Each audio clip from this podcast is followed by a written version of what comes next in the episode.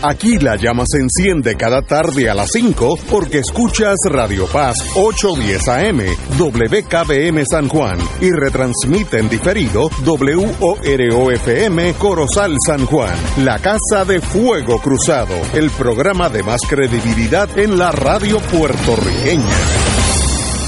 Esta emisora y sus anunciantes no se solidarizan necesariamente con las expresiones que escucharán en el siguiente programa. Son las 5 de la tarde, hora de escuchar Fuego Cruzado, el programa de más credibilidad en la radio puertorriqueña, en las voces de Ignacio Rivera y sus panelistas invitados con su discusión política dinámica e incisiva de los acontecimientos más importantes del momento. Fuego Cruzado comienza ahora. Muy buenas tardes, amigos y amigas de Fuego Cruzado. Hoy es un jueves totalmente lluvioso, creo que es 27 de, septiembre. Ya estamos de octubre, yo estoy un mes atrás, este, o adelante, mejor dicho, no, atrás. Estoy aquí en un momento difícil emocionalmente para mí, a la misma vez muy alegre. Y es que yo dije, cuando murió Edgardo Román, mi querido amigo, tuvo aquí dos años todos los jueves y yo dije que todos los jueves Edgardo estará con nosotros. Eh, y eso pues viniendo de mí que no soy la persona más emocional del mundo pues quiere decir muchas cosas. Eh, tenemos aquí eh, alguna de la parentela de Edgardo queremos entrevistarlo un amigo muy cercano a él y le paso el batón al compañero Anglada, que es el que más sabe de ese mundo. Gracias Ignacio, y consignar que Tato conoció a, a Edgardo antes que yo, porque ustedes coincidieron en la dirección de la huelga universitaria de 1981. Pues Ignacio, tenemos el honor en orden de en orden de genética. Bueno, aquí tienes a la hija María Isabel que tengo que felicitarla porque eh, corriste las exequias tres horas, tres horas sin parar, sin, sin descansar.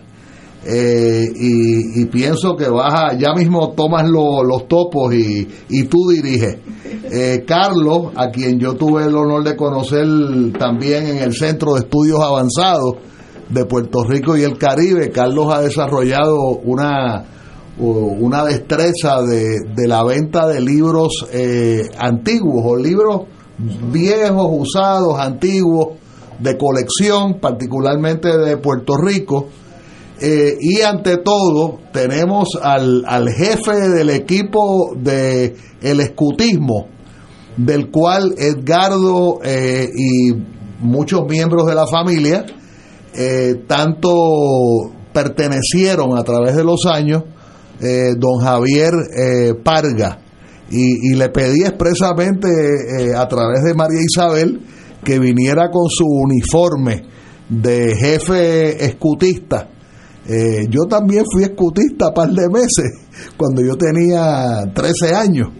Así que María Isabel, si tú quieres, creo que tus hermanos van a estar por teléfono o van a tener la posibilidad de estar por teléfono? Están, mis hermanos están escuchándonos, pero por el cambio de hora, eh, allá, están todavía en horario laboral, así que no, no creo que puedan participar, pero están bien agradecidos de la oportunidad de continuar el legado de de continuar el legado de papi, eh, de estar aquí, conversar un poco de lo que papi hacía, así que no creo que puedan llamar, pero están aquí escuchándonos por lo menos. Están invitados para llamar, aunque sea del carro, aunque sea de un software, de donde sea.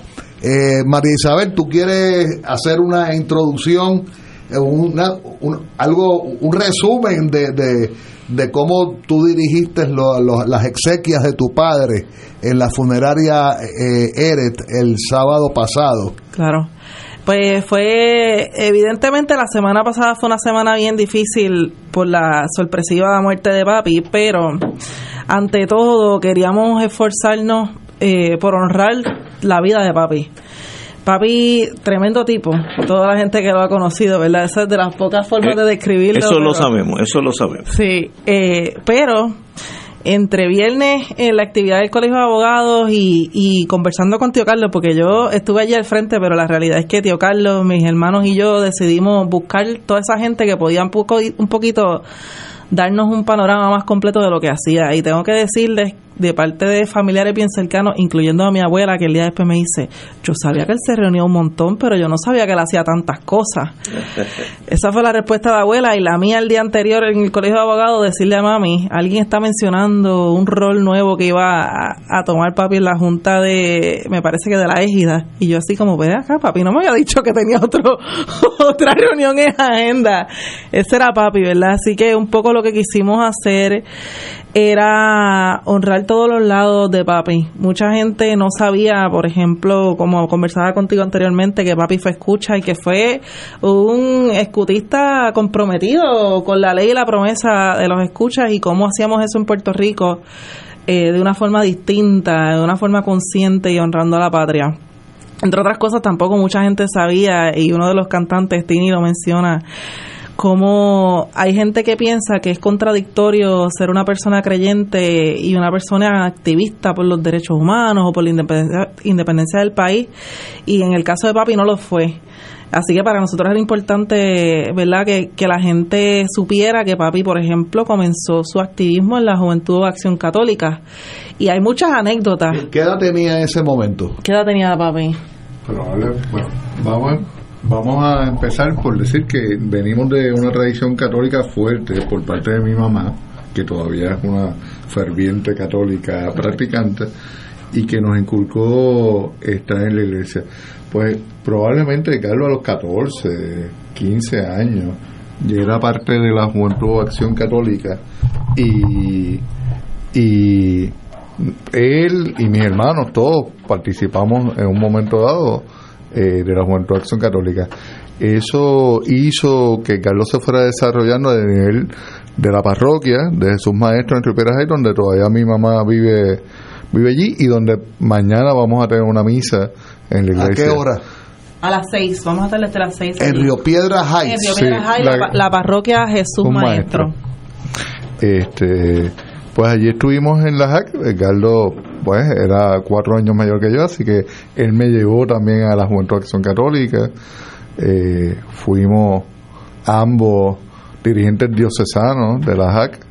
Eh, yo antes de llegar a la universidad, Carlos ya parte en la universidad y luego Carlos se, se involucra como parte de esa de esa experiencia eh, organizativa con, la, con el grupo de jóvenes católicos de la Universidad de Puerto Rico, en el Centro Universitario Católico, y ya pues entonces participa de la huelga del 81. Y Pero antes de llegar a la universidad, eh, él llega primero a la Juventud Acción, Católica o al escutismo a la Juventud Acción Católica. Este, me está escribiendo mi hermano mayor, el eh, que, que, entró a los 17 años más o menos, es que parece que empieza a moverse.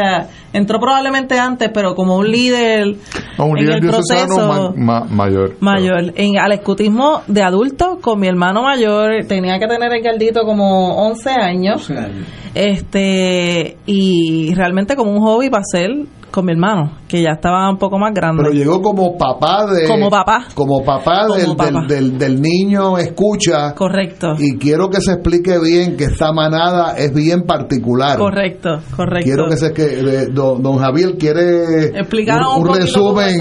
Porque es que yo veo una bandera de Puerto Rico que yo amo mucho la veo como parte de su uniforme. Sí. Explique. Eh, y es parte del uniforme de la tropa y la tripulación 1975 del Colegio Creativo de Puerto Rico, igual que de otras unidades en Puerto Rico. Habla don eh, Javier Parga. Gracias. Eh, el uniforme usualmente utiliza la bandera de los Estados Unidos porque estamos asociados con Boy Scouts of America. Pero aquí en Puerto Rico, por mucho tiempo, eh, probablemente más de 30 o 40 años, ha habido unidades que han optado por poner la bandera de Puerto Rico en el uniforme y el, el Concilio Nacional en Estados Unidos de Boy Scout nunca ha puesto una objeción, en un momento hasta se hizo una consulta y no hubo una respuesta en contra de eso. El Colegio Creativo en particular es un colegio que promueve la historia y los valores puertorriqueños eh, y ellos mismos nos pusieron, siendo la institución auspiciadora de esta unidad, nos pusieron el requisito de que teníamos que usar la bandera de Puerto Rico. Así que nuestra unidad no solo la usa porque crea que es importante, sino porque la propia institución que nos auspicia eh, asimismo nos lo pidió. Eso implica que aunque seguimos todos los preceptos de, Boy Scouts eh, en Puerto Rico, las reglas, los reglamentos, eh, hay muchas ceremonias que hacemos con más énfasis en los puertorriqueños o con más énfasis en los indios taínos que en los indios americanos versus otras unidades que a lo mejor lo hacen más con énfasis en, en los indios americanos. Entonces él entró como padre ya, ¿verdad? Él entró como padre y poco a poco se fue involucrando y al rato lo reclutamos como líder adulto eh, como líder dentro de uno de los pequeños grupos de jóvenes, una, una eh, eh, un, grupo. ¿Cómo era la patrulla? Era una patrulla. La patrulla son grupos de hasta 10 jóvenes. Una tropa puede tener 50 jóvenes, pero están divididos en patrullas y por lo regular por edad. Entonces, Edgardito entró en la misma patrulla de mi hijo eh, que yo era uno de los eh, assistant Scoutmaster a cargo de eso, y en algún momento cuando otro de los Scoutmaster salió, Edgardo pasó a ser Scoutmaster de la tropa completa. Eh, y ahí obviamente siguió involucrándose y estuvo involucrado con los Boy Scouts como 8 o 9 años. Eh, fue algo a lo que él le puso mucho corazón por ese tiempo. Antes de regresar a Carlos y a María Isabel, me impresionó mucho el ejercicio del juramento que se hizo frente a sus restos en la capilla de Eres del sábado. ¿Usted puede repetir ese juramento? Seguro, seguro que sí. Eh, antes que nada, déjame eh, explicar un poco de eso mismo. Eh, los Boy Scouts a través de todo el mundo tienen una ley y una promesa eh, que repiten al comienzo de cada una de las reuniones.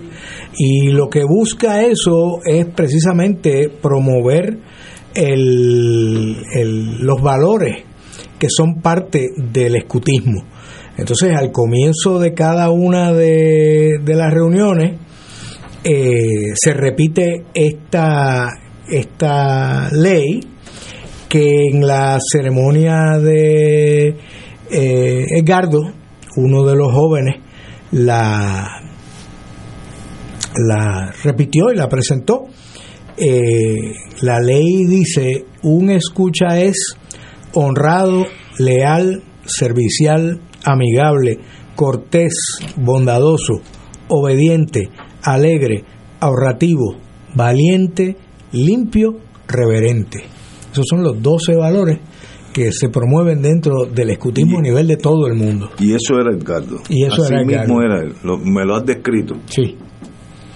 Eh, eh, Carlos, tú puedes regresar a, o María Isabel, pero es que yo pensaba que lo del escutismo había sido de chiquito también. No. Eh, de la Juventud Acción Católica, entonces él entra a la universidad. Él entra, bueno, Edgardo es igual que tú, eh, egresado de la, universidad. Ajá, que yo tampoco sabía eso. entonces, eso los hace universitarios un poco desde antes. Y empezamos a piquetear desde antes. Exacto. El Garro estuvo, entró en séptimo grado.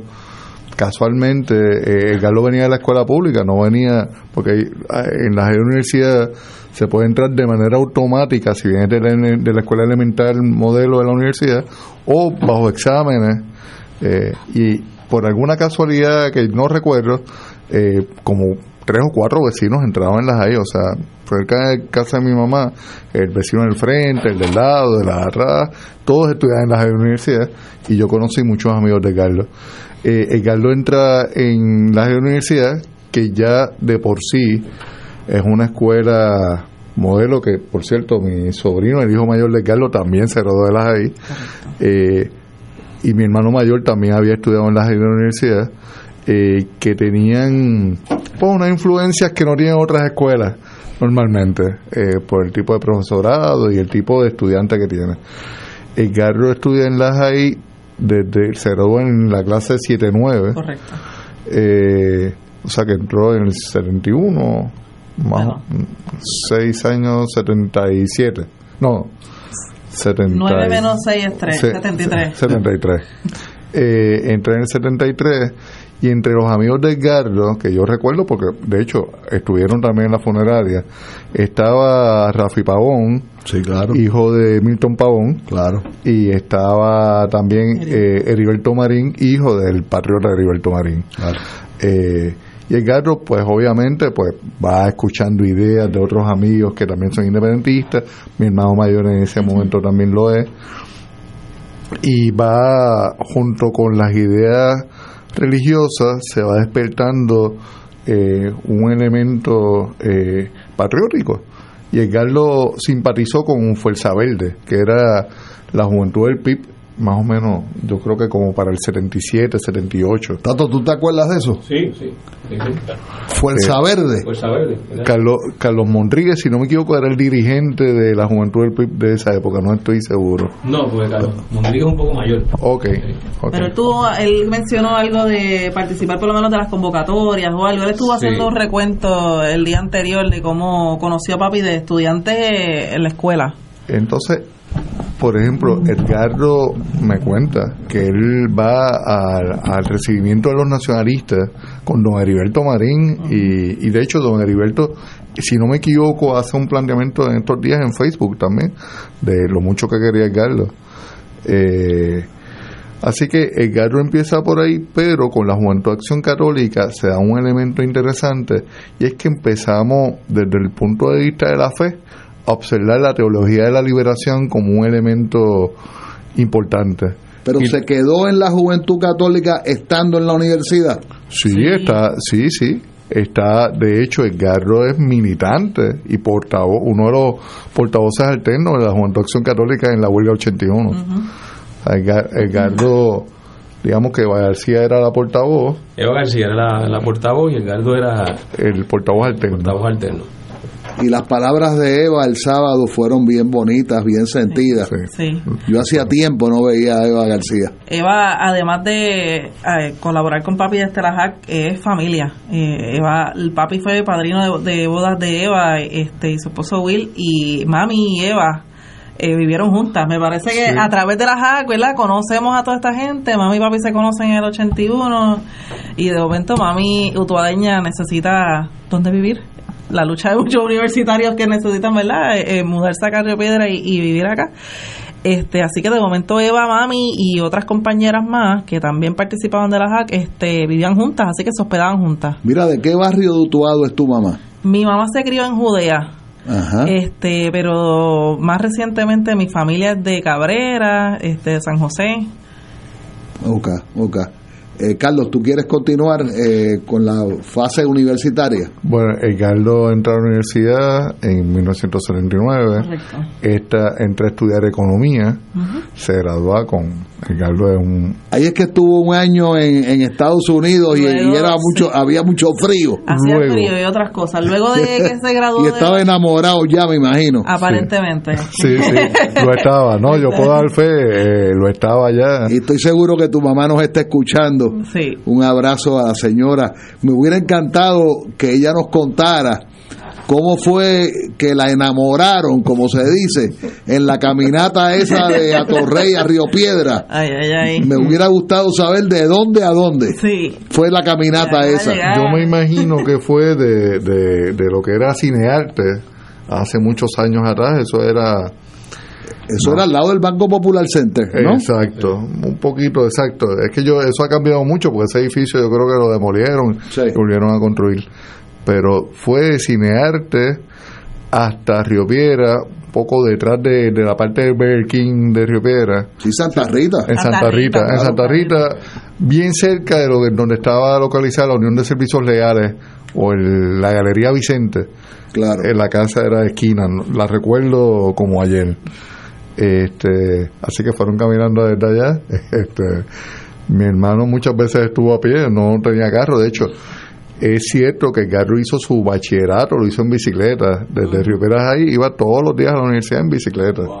Eh, Hay que pedalear, ¿sabe? Todos los días. Hay que pedalear. Papi lo, hacíamos, eh, lo hacíamos, porque yo también lo hice cuando, cuando me tocó, porque ya tenía pero ya había expreso de Trujillo Alto. Ah, no, perdón. Nosotros ahí. Que estoy confundiendo con.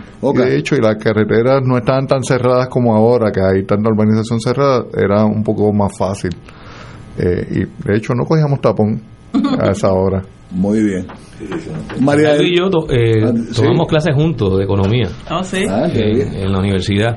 Pero tú le llevabas un par de años, ¿verdad? Sí, sí, yo era, yo era mayor que, que Gardo y también mayor que Carlos. y también nos conocimos en la universidad. Este, así que lo, lo, lo, conocí cuando éramos estudiantes en, en los cursos de economía. Eh, y luego, cuando eh, la huelga del 81, pues ahí entonces estamos participando directamente en todo lo que fue ese proceso huelgario. Que es importante significar eh, algo que mencionaba Carlos. Edgardo fue de los portavoces de las organizaciones cristianas, religiosas, que participaron activamente en esa huelga. Y esa huelga fue de los espacios donde mayor presencia, yo recuerdo, que tuvo esas organizaciones religiosas que estuvieron involucradas directamente. ¿Qué huelga? Para la huelga de 1981 en la Universidad de Puerto Rico, recinto de Río Piedra, que se lleva a cabo en protesta por el aumento en el costo de la matrícula.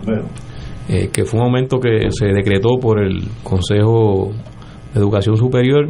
Eh, básicamente sorprende a la, comunidad universitaria.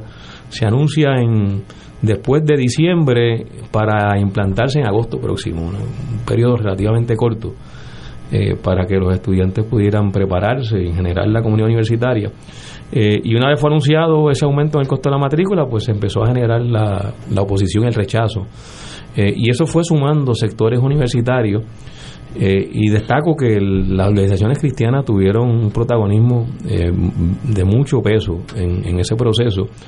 y Ricardo fue uno de los líderes del sector religioso en esa huelga de 1981 sector religioso que, que, participó en todas las facetas de esa huelga, o sea que no fue que, que fueron asambleas y hablaron, votaron, eh, sino que participaron de los piquetes, recibieron macanazos, recibieron la agresión de la policía, eh, corrieron, como corrimos todos, eh, sufrieron los gases lacrimógenos, la persecución, los arrestos, hubo muchos jóvenes religiosos cristianos que fueron arrestados en la Universidad de Puerto Rico acusados en los tribunales. Así que, que Edgardo fue de esa generación de, jóvenes universitarios que tuvieron eh, esa participación tan destacada. Y luego, pues de, luego, eso se reflejó en, el resto de su vida, en la, universidad y particularmente esos procesos de lucha, y en este caso la huelga del 1981, eh, fue una especie de universidad en sí misma,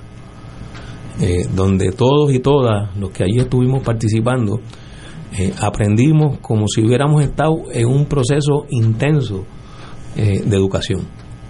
Porque aprendimos no solo lo que representa los factores políticos, lo que representa la institución universitaria, la educación universitaria, cómo eso se ve en el contexto del país, en el contexto de, de unas expectativas y unas proyecciones del país que queremos y quisiéramos tener, quisiéramos construir. Eh, sino que también se ve en las cosas que son tan importantes en la formación del ser humano, que es las relaciones entre nosotros y nosotras en el contexto de una lucha donde todos nos veíamos extremadamente necesarios en el proceso. Eh, eh, que estaba el lado mío frente a una situación de una marcha, un piquete, donde había una confrontación con la policía. ese era el que me cuidaba la espalda o me cuidaba eh, el lado este y era con el que yo iba eh, amarrado del brazo era el que me recogía o yo lo recogía a él o a ella eh, en todas esas situaciones tensas que se dieron que no fueron pocas en, en ese proceso huelgario. Y digo esto porque Edgardo luego de la huelga del 81 pues lo que fue ese destaque que tuvo en la universidad pues continuó en ascenso. Una vez este, pues sale de la universidad y asume eh, distintas y variadas responsabilidades eh, y por lo que también uno ha escuchado pues, pues en su vida fue ejemplar también en, la parte humana y en la parte directamente vinculada a su familia así que tenemos eh, de esas personas que, que son completas María Isabel, ¿y, y, ¿y qué estudiaron cada uno de ustedes tres?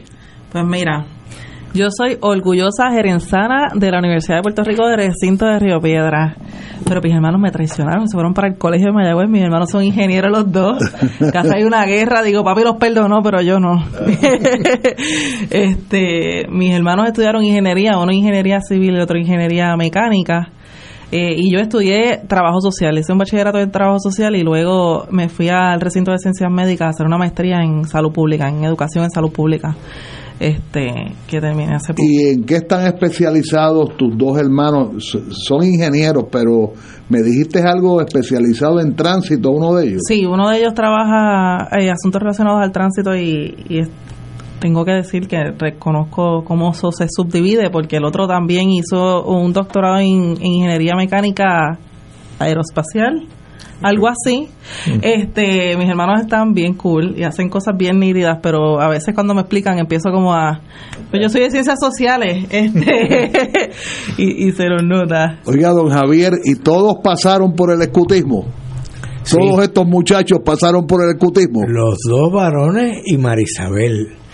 Eh, tanto y Carlos también no yo no, yo no. Carlos, él se quedó en la retaguardia. sí, sí pero Edgardo participó primero con Edgardito y después con Alberto. Ambos fueron escucha águila que es el, rango más alto que se puede llegar la distinción más alta que se puede llegar. Eh, se entiende que a nivel eh, de los Estados Unidos alrededor de un 8% de todos los que empiezan escutismo llegan a escuchar águila. Así que fácil no es. Y ambos son escuchar águila.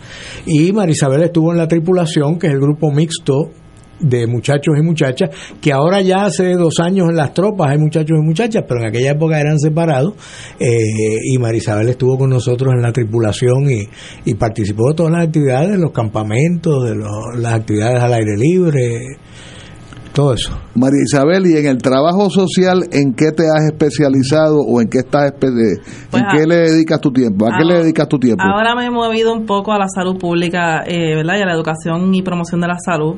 Específicamente yo soy eh, educadora, ¿verdad? Para profesionales, yo desarrollo adiestramientos y capacitación profesional en temas relacionados a la diversidad, a la justicia social, ¿verdad? La diversidad eh, y a la atención a las personas que se identifican como parte de las comunidades LGBTQ eh, y otros tipos de diversidades. En, estoy en un espacio donde tratamos de atender esos, ¿verdad? Esos espacios donde no, no nos tratamos tan bien a la gente que somos distintas. Así que un poco desde la salud pública, trabajando por la justicia social, tratando de hacer poquito mejor este país. ¿Cómo no? ¿Y, tu mamá pudo ejercer alguna profesión o, la maternidad la...? No, no, no, mi mamá fue mi maestra de, de, de octavo y noveno grado, quiero que de matemática. Mi mamá fue maestra por más de 36 años. Este, de matemática. De matemática, de ciencia, de química. Los últimos años fueron matemáticas. Y cuando llegó Areli, que es mi hija, eh, pues decidió ser abuela eh, y se dedica a ser abuela, que eso está eso está duro, tengo que decirlo. eso, ser abuela full time es, un trabajo que necesita mejor remuneración.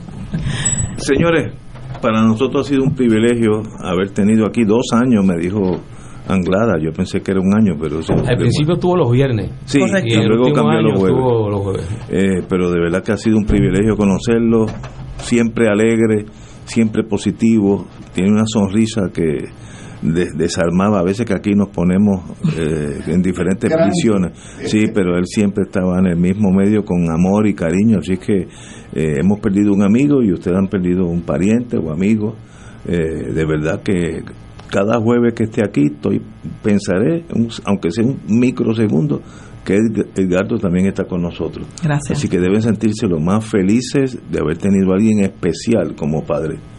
Lo fue, Señores, tenemos que irnos. ¿Cuándo es la misa otra vez? La misa va a ser mañana viernes a las 6 de la tarde en la parroquia Jesús Maestro en la urbanización Río Piedra Heights en Cupey. Muy bien, muy bien. Vamos a una pausa, amigos. Esto es Fuego Cruzado por Radio Paz 810 AM. Beneficiario de Medicare Platino. MMM Relax Latino te trae mucho más para vivir relax, como 200 dólares mensuales en la FlexiCard y un ahorro en la parte B de 86 dólares al mes. Visita un punto de ventas y pregunta por qué MMM te da mucho más. MMM Healthcare LLC es un plan HMO de SNP con un contrato Medicare y un contrato con el programa Medicare de Puerto Rico. La afiliación en MMM depende de la renovación del contrato. Recibirás una tarjeta de débito en la que se depositará la cantidad asignada cada mes, cantidad como reducción a la prima de la parte B de Medicare. Fuego Cruzado está contigo en todo Puerto Rico. Salsa de Tomate Goya, celebrando su 60 aniversario, presenta La Trova de los 70, un tributo a Juan Manuel Serrat y Mercedes Sosa, con Carmen Nidia Velázquez, Carlos Esteban Fonseca y la dirección musical de Eduardo Reyes. Ven a disfrutar con nosotros una noche de nostalgia y alegría con quienes cambiaron el rumbo de la música por más de tres décadas. La Trova de los 70, en Moreno Café Teatro y Bar, Centro de Bellas Artes de Caguas, 29 y 30 de octubre. Te invita a Don Boletos en tiquetera.com. La fiesta está Radio Paz te ofrece el mejor motivo para levantarte temprano y disfrutar el comienzo de un nuevo día de lunes a viernes con Enrique Liboy y Radio Paz en la mañana. La dosis perfecta de noticias, deportes y éxitos musicales de todos los tiempos, humor y curiosidades, calendario de actividades y tus peticiones musicales por el 787-300-4982. Conéctate con el 810 AM de lunes a viernes con Enrique Liboy y Radio Paz en la mañana. La tecnología avanzada al cuidado de su salud tiene un nombre. Advanced Imaging Interventional Center. Siempre con innovadores servicios en radiología diagnóstica y un personal certificado brindándole confiabilidad con resultados más certeros en todas sus pruebas. Ofrecemos MRI, tomografía computadorizada, angiografía digital, neuroradiología, sonografía y ahora con nuestro nuevo servicio avanzado de PET-CT para pruebas de alta eficiencia. Advanced Imaging, edificio Arturo Cadilla, Centro Médico San Pablo Bayamón, 269-2442.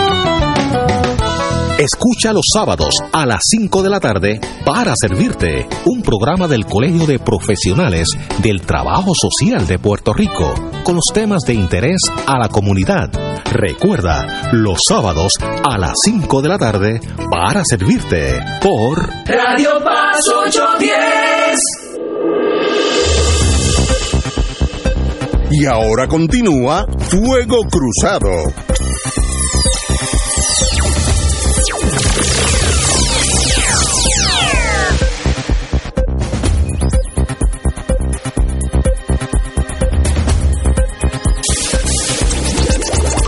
Este segmento es presentado por MMM.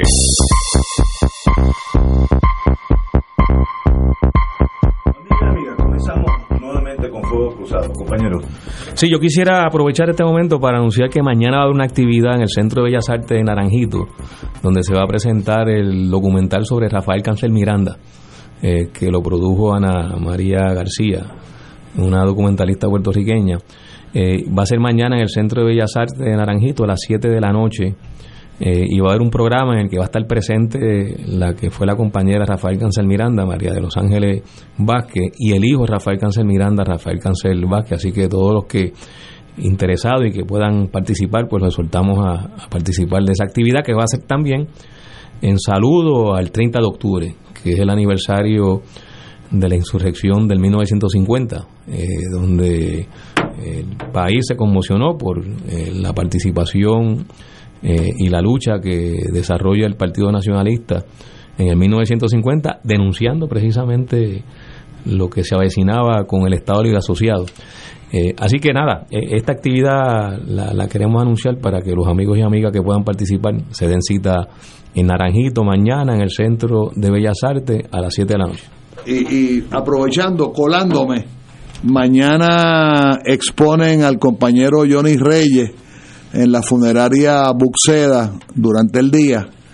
Eh, yo no voy a poder ir durante el día porque tengo un, seminario y el entierro tengo entendido que será en el municipio eh, materno de Johnny, o sea, el municipio de la mamá de Johnny, en Sidra, será el sábado. No conozco los detalles, pero mañana Eret y el sábado Sidra. Bueno, amigos, regresemos a Fuego Cruzado. Hay una noticia que se discutió aquí antes de la crisis, no, durante la crisis de la barcaza aquella que tenía diésel, pero no podía atracar porque tenía una bandera de Mauricio, algo por el estilo. de, espérate. o Mauricio, no, bueno, uno de esos. Eh, y entonces aquí discutimos que lo importante era no ir al Congreso a pedirle eliminen todas las leyes de cabotaje, eh, la cosa emocional dramática, que sencillamente hay tantos intereses creados, que lo que hay que ir es paso a paso.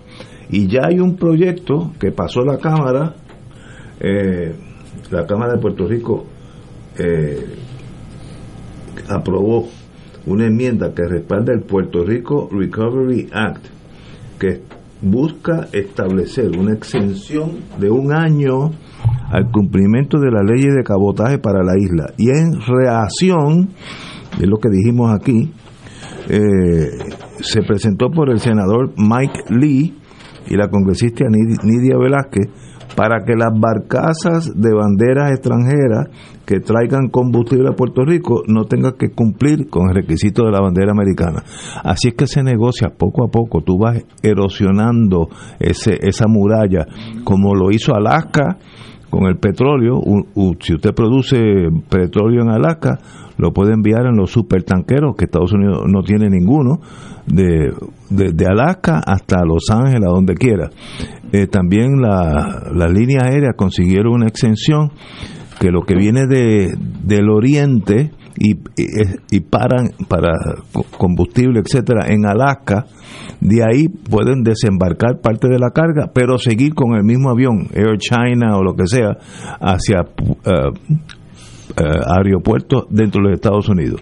Es una buena movida porque no asusta a la gente, las uniones no brincan porque solamente las barcazas de diésel que vienen a Puerto Rico y eso pues no no no no estremece ese establishment naviero y las uniones de estibadores en Estados Unidos que también protegen sus trabajos, lo cual es entendible. Yo creo que es una buena movida. Yo no sé quién trajo el tema aquí, que dijo eso, es la, creo que fue Héctor Richard, que la forma de proceder es un poquito a la vez, compañero. Bueno, lo, lo importante sobre este tema es como dice el refrán, a Dios rogando y con el mazo dando. Hay, que mantener la presión porque si esto ocurre ahora porque ha habido una gran presión, porque ha habido una gran denuncia, porque ha habido un reclamo, porque se, se, ha, se ha desarrollado en Puerto Rico y también en Estados Unidos eh, toda una discusión sobre lo, lo oneroso que resulta para nosotros la aplicación de la ley de cabotaje, que es importante subrayar, nosotros no estamos pidiendo, cuando digo nosotros es toda la gente que, que ha sido consciente de, de, este, de este asunto, que incluye incluso los sectores comerciales e industriales de Puerto Rico. Aquí no se está pidiendo que se deroguen las leyes de cabotaje, las leyes de cabotaje que apliquen en Estados Unidos como quieran aplicar, es que en Puerto Rico las leyes de cabotaje no apliquen.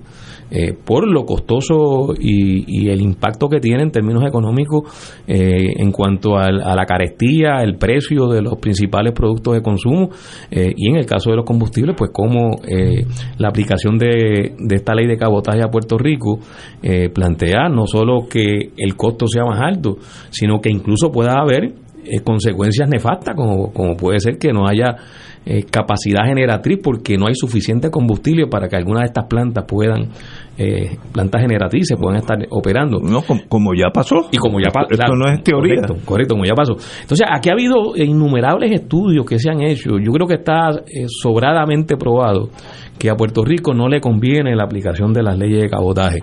De hecho, Paquita Pesquera, persona a quien honramos hace unos programas atrás porque falleció. Doctoral, su tesis doctoral es sobre el, el, impacto de las leyes de cabotaje y la hizo hace muchísimos años atrás. Así que estamos hablando de un tema que ha sido recurrentemente discutido y donde hay abundante evidencia y análisis de por qué estas leyes no deben aplicar a Puerto Rico. Su imposición pues es resultado de la dominación colonial. Es decir, cuando Estados Unidos invade a Puerto Rico, en 1898. Eh, entonces ya para el 1920 se aprueba eh, esta ley John que empieza a aplicar a Puerto Rico eh, y desde allá ha tenido estas consecuencias. Desde el 1930 se está denunciando esto con fuerza. Por cierto, Towell, que fue el gobernador, el último gobernador norteamericano en Puerto Rico, lo denunció de forma vehemente, lo, escribió en sus memorias, pero también se pronunció en contra de la aplicación de las leyes de cabotaje a Puerto Rico. Towell sabía lo que implicaba esto para eh, la economía del país, incluso para el desarrollo económico. Eh, Towell fue de los arquitectos de lo que de lo que tenemos hoy como institucionalidad pública y de muchas de las corporaciones públicas hoy en Puerto Rico todavía fue durante la gobernación de Towell y tenía una visión y una forma de ver cómo debiera desarrollarse económicamente el país y él y a él no le cuadraba la ley de cabotaje en ese en ese proceso de desarrollo económico gobernador norteamericano. Y de allá para acá eh, han continuado los estudios como, como he mencionado. Eh, y en el cuatrenio pasado la senadora Rosana López que dirigió una comisión que estudió a fondo nuevamente el impacto de la ley de cabotaje produjo un informe actualizado actualizado a la luz de las circunstancias económicas más recientes. Eh, de modo que esto está bastante claro y en Puerto Rico existe un consenso, porque eh, no se trata ya de solamente sectores políticos, sino de que sectores económicos, sectores empresariales, sectores comerciales están planteando que esto no aplica a Puerto Rico. Y ahora, pues hubo que casi pedirlo porque era, era cuestión de que una planta generatriz funcionara o no, de que se eximiera que esta barcaza entrara con su, con su combustible para la planta que lo necesitaba. Y cuando María también se exigió que las leyes no aplicaran y por un periodo de 10 días eh, se levantó esa, esa aplicación eh, y entraron unos barcos eh, durante ese periodo, pero desde luego un periodo de 10 días es, muy poco. Muy poco. Es muy poco. pero no hay duda de que las veces que esto, por, por cuestiones extraordinarias, se ha levantado esa restricción, pues ha sido beneficioso. Lo cual quiere decir que si es beneficioso con el combustible, lo es también con, los comestibles y con todas las mercancías. Tú, Ignacio, en este programa nos has narrado tu experiencia. Un furgón. De lo que cuesta un furgón traído por barcos americanos y, versus uno traído por, por otra marina mercante. Yo puedo hablar números exactos un furgón de Port Elizabeth, New Jersey. ¿Hace cuánto? Hace 15 años. A, San Tomás y un, un furgón de Port Elizabeth, New Jersey a San Juan, que es exactamente la misma distancia. O sea, no, eh, geográficamente lo mismo. Costaba 800 dólares menos por furgón el de, el de San Tomás, porque eran barcos extranjeros por furgón. Y si tú envías 100.000 furgones, como hacía Pueblo en aquellos entonces, pues está hablando de millones de pesos de, sobrecarga. Es una realidad, eso, matemáticamente eso es una ley protectora de, de las navieras y los astilleros norteamericanos. Eso es obvio. Ahora, lo que estamos, yo creo que ningún puertorriqueño está a favor que le cobre más por tener barco de bandera americana. Cuando San Tomás que son nuestros primos que están ahí al lado, no tienen ese requisito. Alaska, que no es una república independiente, ya se sacó el petróleo de eso. Mi tesis, y lo, veo que Nidia Velázquez y un senador ahí que mencioné ahorita van por la misma línea, es sácame las barcazas con diésel. Yo diría, excelente, vamos a negociar eso. Una vez que eso está aquí, entonces buscamos otra cosa, la comida de gato, me estoy inventando una cosa, pero una vez que tú tienes ya eh, negociando, si a ti te dan algo, cógelo y luego negociar el gesto, lo, que se quedó. Ir allí para que eliminen todo de un, de un porrazo, eso no va a pasar. Eso. Pero yo quiero, yo quiero repetir que uno de los impedimentos es el colonialismo sindical norteamericano que pesa sobre Puerto Rico. Los estibadores se quedan. Empezando por muchos amigos míos de la Unión de Tronquistas de Puerto Rico, del Teamsters Union, la local de Puerto Rico, que tantos amigos he tenido en esa unión. Y hay otras uniones que son norteamericanas en Puerto Rico. Y el problema es que esas uniones, como tienen reciprocidad, tienen amistad, alianza con los otros sindicatos norteamericanos, entonces están comprometidos a no, o sea, están comprometidos a no estar en contra de la ley de cabotaje. E, esa es la realidad. O sea, podemos, podemos decirlo o podemos no decirlo o podemos esconderlo, pero esa es la realidad. Que muchos, muchos eh, sindicalistas adscritos a sindicatos norteamericanos, tanto que se trabajó para derrocar el colonialismo sindical en la década del 70 y el 80 y tantos logros que tuvimos y básicamente todo eso se ha perdido. Pero en el caso del sindicalismo, Rafi, eh, lo que tú planteas es cierto, pero sobre este tema ya el peso que tiene la opinión eh, sindical en Puerto Rico eh, es muy poco con relación a ese tema. Con relación a ese tema. En Estados Unidos sigue siendo alto. Pues, pero porque la allá en Estados Unidos se le dan dinero a Jennifer González y le dan dinero a los políticos colonialistas y entonces las cosas no ocurren. Si Nidia Velázquez puede lograr algo, pues santo y bueno. Que vaya poco a poco. Que vaya poco a poco. Ese es el trick. Alaska no dijo, de, deróguense las leyes de cabotaje para todo, no, sácame el petróleo. Y se la sacaron, que eso significa un montón de millones de pesos para, para el consumidor de petróleo. Pero cuando tú dices que saquen el diésel, ¿me estás incluyendo la gasolina? De verdad, no te puedo contestar, no sé. Pero vamos a ir poco a poco, el diésel y la gasolina. La, la posibilidad de reducir el costo de los combustibles, aunque uno, uno lo, que, lo que quisiera es que se deje de usar los combustibles fósiles, pero, pero, en lo que la chava y viene. Eh, la posibilidad de reducir ese costo de los combustibles y por tanto parte de lo que es la, la tarifa de energía eléctrica tiene que ver con esto. Así que eso, eso eh, es importante que se mantenga ese reclamo y esa presión. Yo, yo lo que planteo es que si se logra eso primero, formidable, pero que esto no lleve a que entonces se reduzca la presión para que se derogue totalmente su aplicación a Puerto Rico, porque esto es el combustible, pero ¿y los alimentos? ¿Ah? Eh, y los insumos para el desarrollo agrícola. Este, y así podemos hablar prácticamente de todo, de todo. Y, y, y si no se mantiene esa presión, pues no hay, no hay movimiento en el bullpen, ya que estamos hablando sale en béisbol. En mis tiempos, ahora puede ser más, 800 dólares por furgón. Sobre, sobre el costo de si no fueran barcos, de, barcos de ahorro de 800 pesos. No, de gasto. De gasto. Un, un, furgón que llega aquí paga 800 dólares más en mis tiempos que, lo, que si va a San Tomás. 800 por furgón y, Pueblo traía en mis tiempos. ¿Y cuántos furgones entran a Puerto Rico anualmente? Bueno, Pueblo nada más traía 100 mil, por ahí 100 mil furgones. mil. Solamente Pueblo. Pueblo. En aquellos tiempos, yo no sé ahora.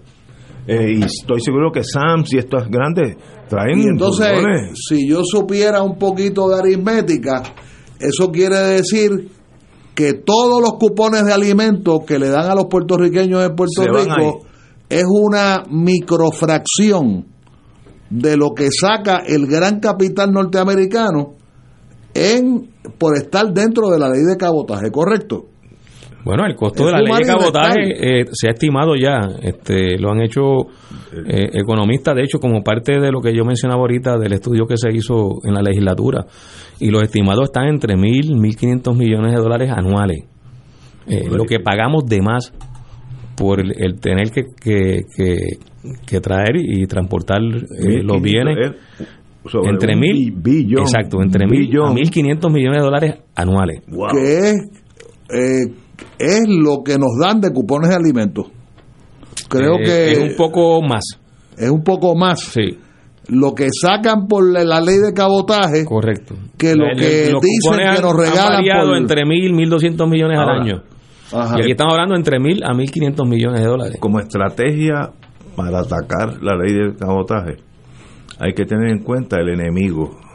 Los astilleros que están mayormente en Mississippi ahora, en Pascagoula, Mississippi, esos barcos de mercancía tienen que ser hechos en Estados Unidos. Tú no puedes comprar un barco en Francia y usarlo con bandera americana, tiene que ser hecho en Estados Unidos. Así que hay astilleros cuyo negocio es ese, así que esa gente va a mover sus senadores para que no toquen eso. Entonces, como tú dijiste ahorita, la, Longshoremen eh, Unión eh, también eh, viven de, eso.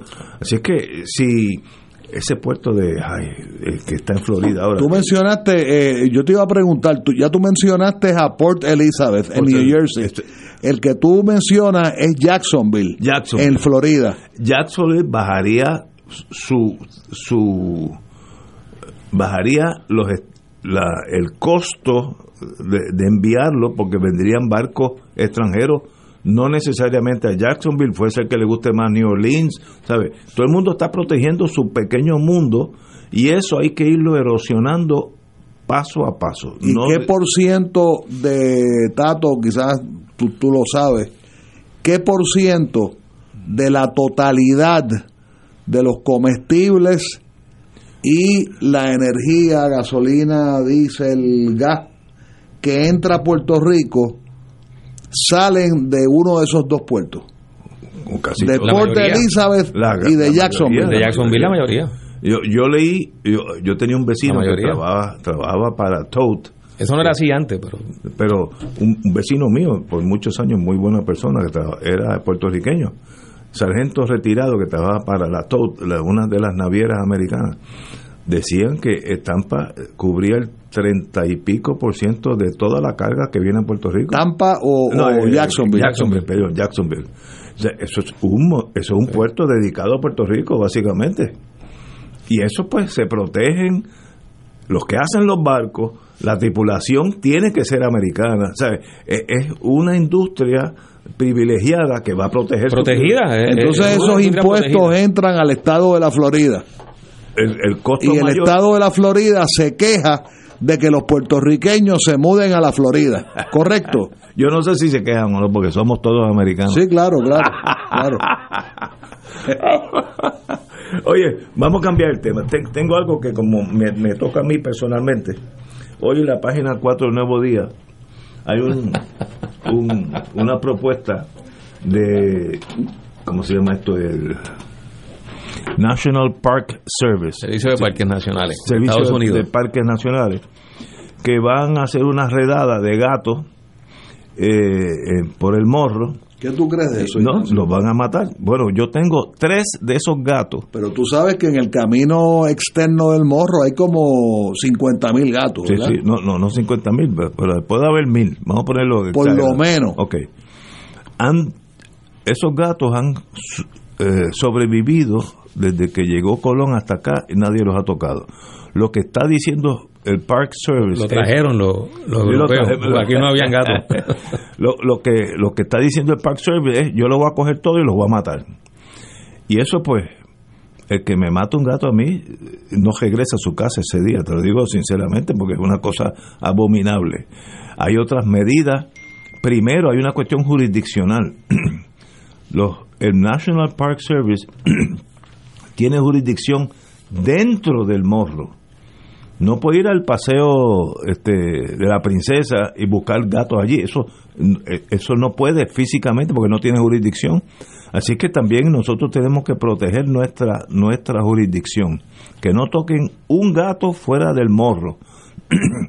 y en el Viejo San Juan hay una organización que yo no soy parte de ella, pero la conozco muy bien, tenía una amiga que ya murió desgraciadamente, Marianne McKinnon, que era de, Save Gato, Save Gato, que se, mira, los operan, le dan vitaminas, los cuidan. Pues señores, choco con esta, esta rigidez filosófica norteamericana. Dice, bueno, si estamos molestando, vamos, vamos a matarlo a otra. Eh, eh, eso no puede ser así, no puede ser aceptado por nosotros. Nosotros, esos gatos llevan allí desde que yo era chiquito. Y, y no ha pasado, o sea, no, no ha habido nada negativo. Ahora, hay gente que no le gustan los animales, correcto. Y si no le gusta al señor administrador de, del morro, que es americano, pues muy bien, que no los permita en territorio del morro. Pero en mis calles, en calle Luna, calle Tanca, donde yo he recogido gatitos que son parte de mi familia, él no tiene que decir, pero estos, estos burócratas americanos a, a, veces piensan que son los dueños de esta cosa. Sí, le tienen esa ocurrencia. Sí, sí, sí. Me, gusta esas expresiones tuyas. No, no, es que estoy analizando las cosas como son. Él no tiene jurisdicción fuera del morro, él no existe, ese señor no existe fuera del morro, así que no puede decir nada en torno a Puerto Rico. Ignacio, ¿te acuerdas que hablaste de un German Shepherd que estaba perdido, al frente de tu casa? Ayer soñé que me habían regalado un German Shepherd. Eso fue ayer, que no, no el año pasado, ayer lo soñé. Oye, otra que le gustan los gatos, y puedo leer solamente la mitad de la, de la oración, es Marilu Guzmán. Dice, son unos abusadores. El gesto no se puede mencionar. Así que, muy bien, Marilu. Ella ha recogido gatos porque yo la he visto con gatitos recogidos. Bueno, yo recogí uno aquí, aquí, eh, eh, en esta estación que lo trajo Alejandro Torres Rivera, en, una, la batería de su carro había un gatito. Y, son preciosos y hay que ser humano, o esto es sencillamente un reglamento. Allá en Kentucky no hay gatos, así que tampoco puede haber. ¿Y por qué no puede haber gatos aquí en el morro? Entonces, se me sale el indio. Como yo te comenté, yo te comenté, Ignacio, una vez que que Cuba tiene un héroe nacional, un héroe de guerra, eh, Villavicencio, que estuvo, él fue combatiente en defensa de Etiopía, en la frontera con Somalia, en el Ogadén, y los somalíes lo metieron preso.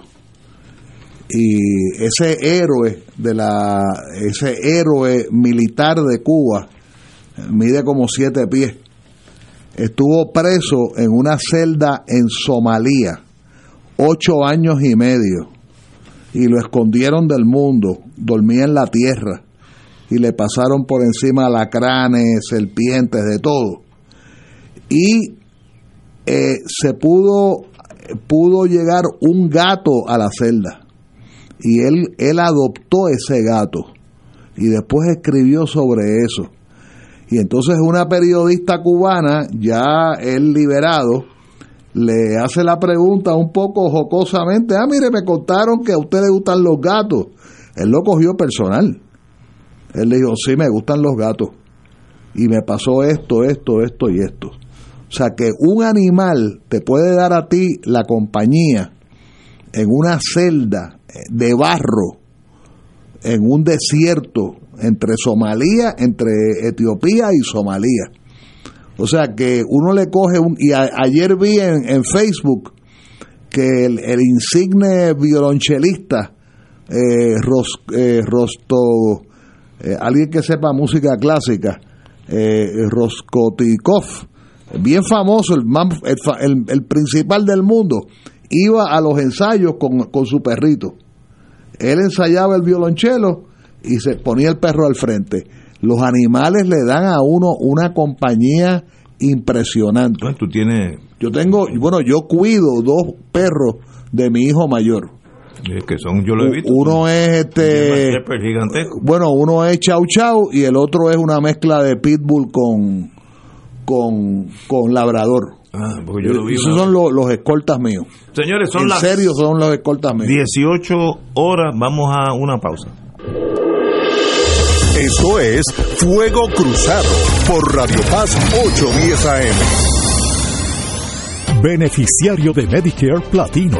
MMM Relax Latino te trae mucho más para vivir relax, como 200 dólares mensuales en la FlexiCard y un ahorro en la parte B de 86 dólares al mes. Visita un punto de ventas y pregunta por qué MMM te da mucho más. MMM Healthcare LLC es un plan HMO de SNP con un contrato Medicare y un contrato con el programa Medicare de Puerto Rico. La afiliación en MMM depende de la renovación del contrato. Recibirás una tarjeta de débito en la que se depositará la cantidad asignada cada mes, cantidad como reducción a la prima de la parte B de Medicare.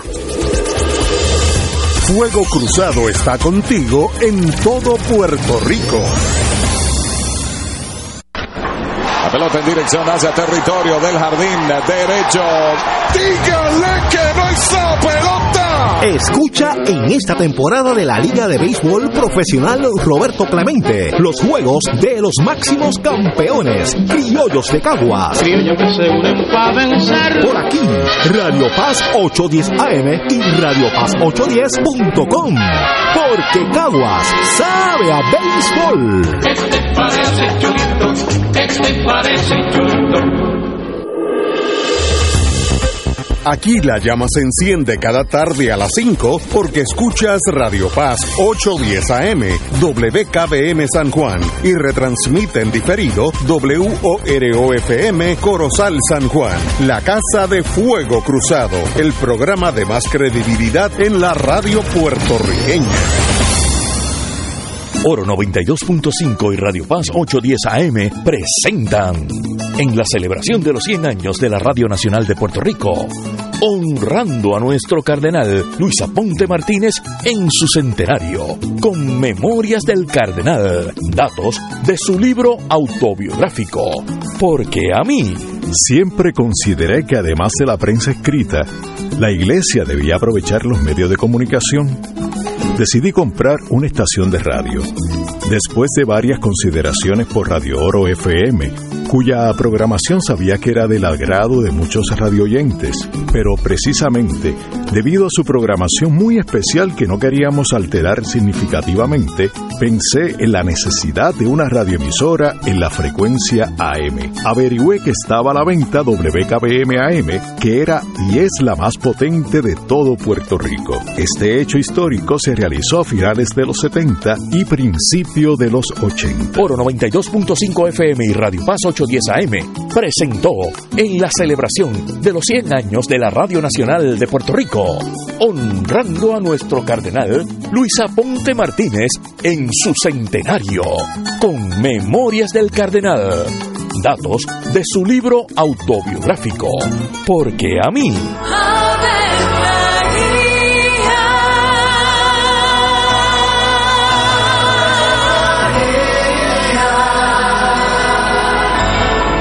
El ángel del Señor anunció a María. Y ella concibió por obra del Espíritu Santo. Dios te salve María, llena eres de gracia, el Señor es contigo. Bendita tú eres entre todas las mujeres, y bendito es el fruto de tu vientre Jesús. Santa María, Madre de Dios, ruega por nosotros pecadores, ahora y en la hora de nuestra muerte. Amén. He aquí la esclava del Señor. Hágase mí según tu palabra. Dios te salve María, llena eres de gracia, el Señor es contigo. Bendita tú eres entre todas las mujeres, y bendito es el fruto de tu vientre Jesús. Santa María, Madre de Dios, ruega por nosotros pecadores, ahora y en la hora de nuestra muerte. Amén. Y el Verbo se hizo carne. Y habitó entre nosotros. Dios te salve María, llena eres de gracia, el Señor es contigo. Bendita tú eres entre todas las mujeres, y bendito es el fruto de tu vientre Jesús. Santa María, Madre de Dios, ruega por nosotros pecadores, ahora y en la hora de nuestra muerte. Amén. Ruega por nosotros, Santa Madre de Dios. Para que seamos dignos de alcanzar las promesas de nuestro Señor Jesucristo. Oremos. Derrama, Señor, tu gracia sobre nosotros, que por el anuncio del ángel hemos conocido la encarnación de tu Hijo, para que lleguemos por su pasión y su cruz a la gloria de la resurrección, por Jesucristo nuestro Señor. Amén. Gloria al Padre, al Hijo y al Espíritu Santo. Como era en un principio, ahora y siempre, por los siglos de los siglos. Amén.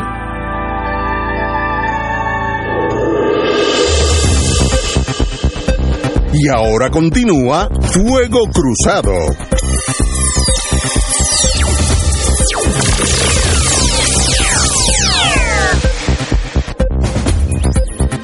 Regresamos, amigos y Fuego Cruzado. Bueno, buena noticia. Se reinventa la Feria Bacardí de Artesanía Plus. Yo iba, siempre iba, a, y, y de paso en casa tenemos varias figuritas, etcétera, de nuestros artesanos.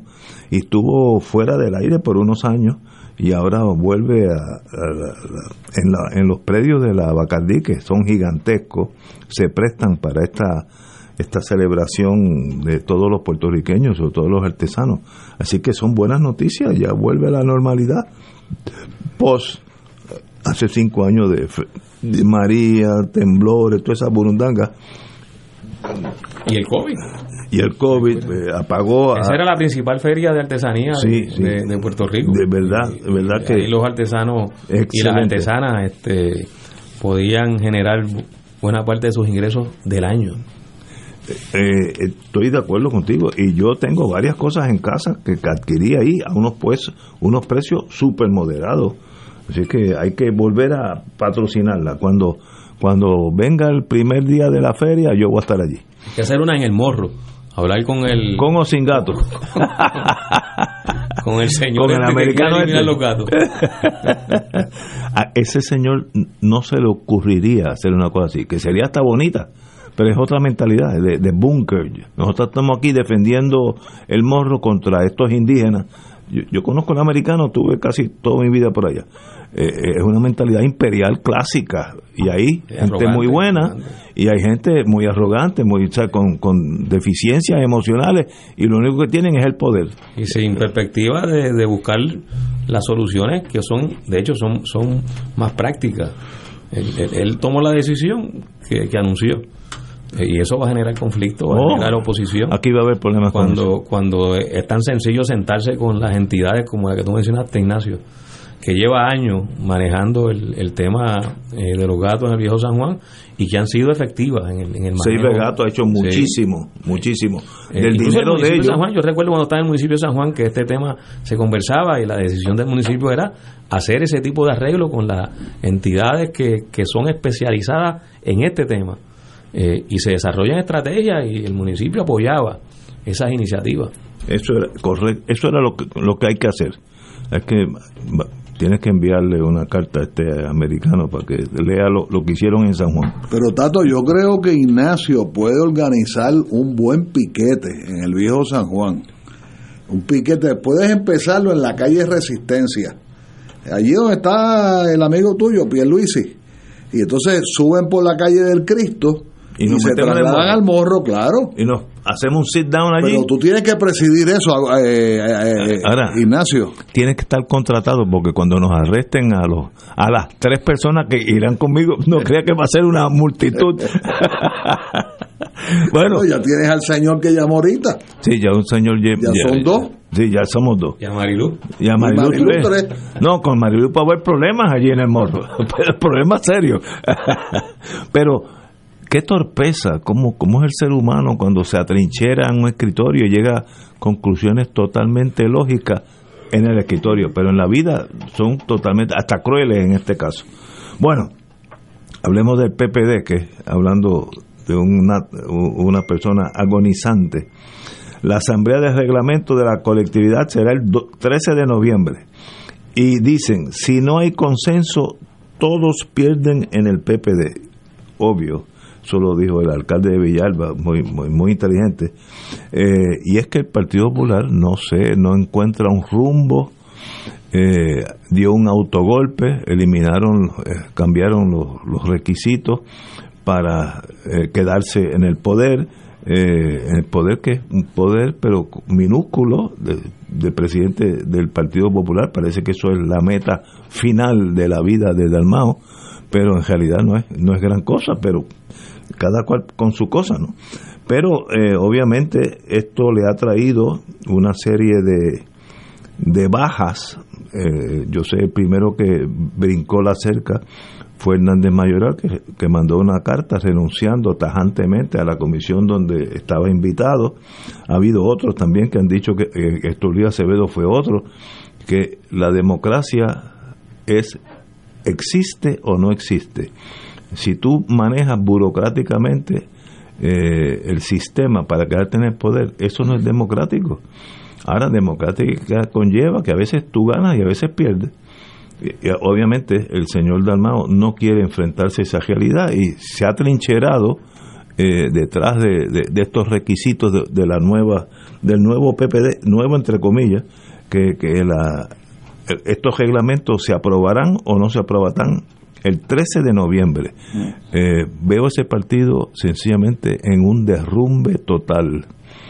Eh, Roma fue el imperio mundial hace unos cuantos añitos, hoy es un país más como Italia. Eh, pero y yo creo que el Partido Popular está buscando, si yo fuera apostador, si la, si la votación fuera hoy, de, aquí a dos años pueden ganar las elecciones, pero si fueran hoy, llegaban tercero, no segundo, tercero. Vélense que yo soy bueno apostando eh, políticamente. Como no meto el corazón por medio, eh, casi nunca fallo. Compañero. Bueno, lo que hemos estado conversando y discutiendo sobre este tema en, ocasiones anteriores, eh, hemos destacado que el problema de fondo del Partido Popular es la falta de sentido, de sentido político y de sentido histórico en estos momentos. Que en el pasado eh, tenía un proyecto, tenía unos propósitos que fueron superados por la realidad y se quedaron cortos, dicho sea de paso. Eh, y en ausencia de un proyecto eh, político, pues las discusiones en el Partido Popular son estas. fíjate, Ignacio y, y Rafi, los amigos míos que nos escuchan, que en el Partido Popular nos está dando la discusión de cuál va a ser la propuesta de estatus que el Partido Popular va a presentar en las elecciones de 2024.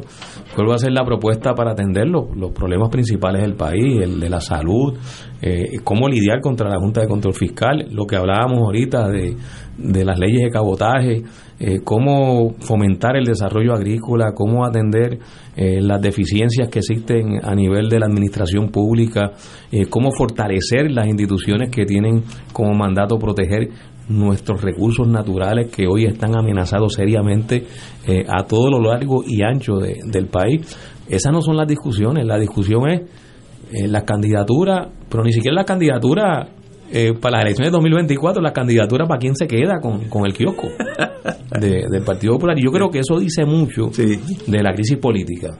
y esa crisis política, por razones, quizás uno conoce alguna y puede tener alguna interpretación o análisis de, de las mismas, pero realmente eh, las razones que están detrás de que esa sea la discusión principal en el Partido Popular es la ausencia de discusión política, eh, es la ausencia de sentido de para dónde va esa colectividad eh, y qué espacio si alguno, qué lugar si alguno se plantean que ocupe esa colectividad en el Puerto Rico de ahora en el de los próximos, en de los próximos años.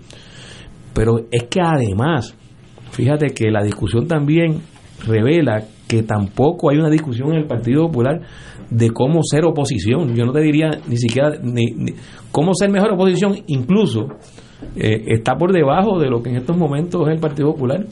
No hay una discusión cómo el Partido Popular va a ser oposición al partido que está en la administración pública en estos momentos, el gobernador Pedro Pierluisi.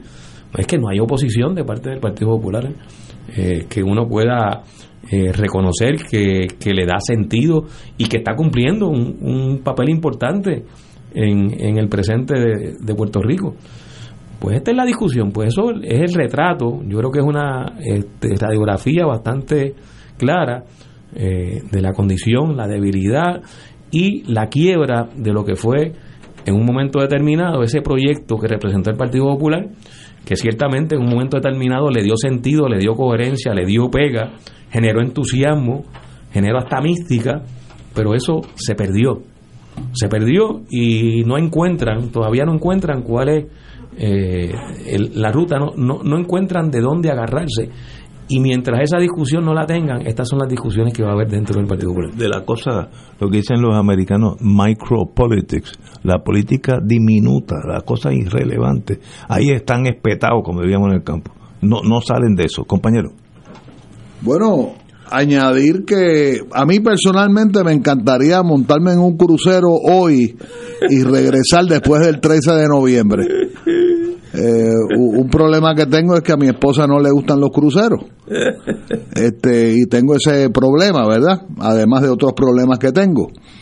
Eh, pero eh, es bien lastimoso, ahí no se están discutiendo ideas Ahí lo que se está es, es una lucha de palacio si se pudiera interpretar que la legislatura es un palacio.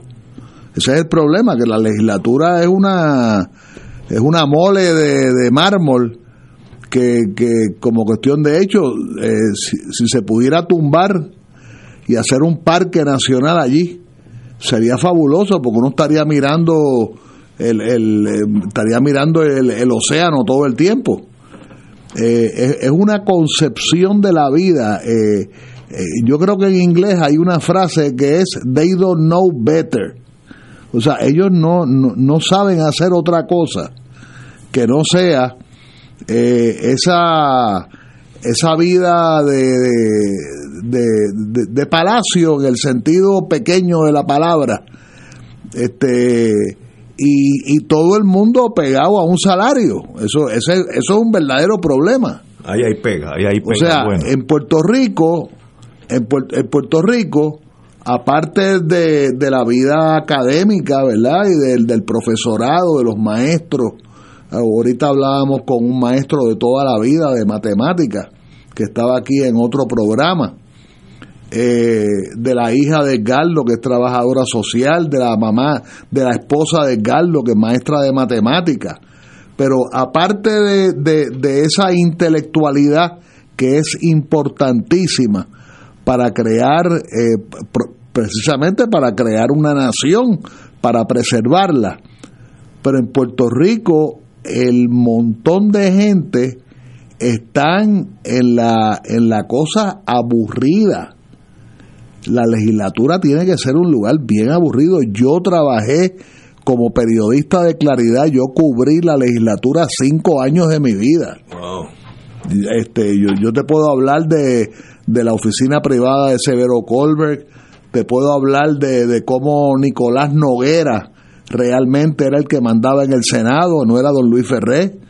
Te puedo hablar de aquel pacto que se dio de Viera y, Severo Colbert.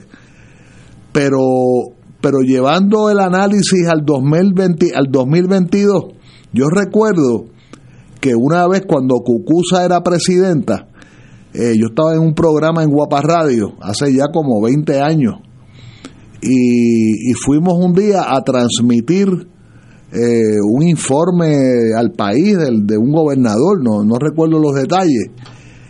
Y yo fui allí, yo miré aquello y yo dije, eh, esto debe ser aburridísimo eh, ah, que hay personas buenas, sí, que se pueden aprobar leyes eh, muy interesantes. Ayer, esta mañana, Zaragoza hablaba de unas ideas que ayer, creo que no fue ayer, estuvo aquí, sí. que estuvo aquí, este, unas ideas eh, de la cosa económica, ¿verdad?, de la administración del país. Pero en general, yo escucho a Tato y todo lo que se está diciendo de los populares es una cosa sumamente aburrida. Son líderes de quién son líderes. Para ser líder, para ser dirigente, uno tiene que eh, emanar ejemplo, sacrificio, rectitud, ser valiente, ser, eh, ser novel en las ideas, ser atrevido. Pero nada de eso existe en ese partido y yo repito, que y esto no soy yo el que primero lo ha dicho, lo ha dicho mucha gente, que podemos estar en los albores de la desintegración eh, de los dos partidos coloniales principales de Puerto Rico para que surja otra cosa, otra cosa que realmente nadie sabe, ya estamos viendo luchas de poder en el seno del proyecto Dignidad. Eso está, eso está bajito en la opinión pública. ¿Por qué el doctor César Vázquez eh, anunció su candidatura? Frente a una persona muy hábil, que es la senadora Rodríguez Bebe, muy articulada. Este, se están dando los, los juntes estos que estamos hablando la gente piensa, yo no sé por dónde anda eso, de la idea de que Victoria Ciudadana y el Partido Independentista eh, puedan eh, eh, llevar algún tipo de expresión tipo cuál es la palabra este técnica alianza. No no pero no es una alianza es una coadyugada es que se dice coaligada. Coaligada. Eh, esta mañana oí el nombre de la ingeniera Vilá, que definitivamente es una persona sumamente inteligente, íntegra eh, y, además eh, impacta mucho su, su verbo, ¿verdad? Yo personalmente estoy en la idea histórica de adelantar el independentismo. Bastantes embelecos en la vida hemos tenido, pero no me cierro a la banda de que haya un esfuerzo eh, unitario con gente seria, como los hay, como los hay en Victoria Ciudadana, como los hay fuera de Victoria Ciudadana, eh, por supuesto el PIB, fuera del PIB, pero está, es probable que estemos presenciando el comienzo de una desintegración de ambos partidos coloniales. Y cuando digo coloniales, por supuesto que estoy incluyendo al Partido Nuevo Progresista, porque aquí ha habido un trabajo de inteligencia de muchos años de querer sugerir que la estadidad es una fórmula descolonizadora, lo cual es absolutamente errado. Es, eh, eh, eso es pecado mortal. Cuando la gente dice, no, pero es que ese plebiscito es que no puede tener una fórmula, ¿cómo es? Colonial. Bueno, y, y, y, ¿Y qué cosa es la anexión? Gracias a Dios que nos quitamos de encima ese burro amarrado, que yo lo dije aquí. Eso era un burro amarrado a favor de la anexión. Claro, tenía el lado positivo, tenía el lado muy positivo de que le daba exposición, eh, debutaba en sociedad la libre asociación como fórmula eh, frente a, digamos, la política eh, congresional norteamericana. Pero con esa excepción, con esa excepción, ese pseudo plebiscito era un burro amarrado. Eso, eso era otro operativo de inteligencia. Que por supuesto la iba a ganar a caballo, la iba a ganar la estadidad. Pero el que tú ganes 100, si Haití vota 100% por hacerse Estado, ¿qué significa eso? Pues nada, bueno, como una vez, como una vez el Senado de la República Dominicana hace 170 años pidió la, anexión de República Dominicana a los Estados Unidos. El, el, nosotros peleándonos aquí unos contra otros, el que gane el PNP eh, y gane un plebiscito, etcétera, eso es irrelevante en torno a los intereses de los Estados Unidos. Si mañana los intereses de Estados Unidos están que le conviene que Puerto Rico sea Estado, va a ser Estado.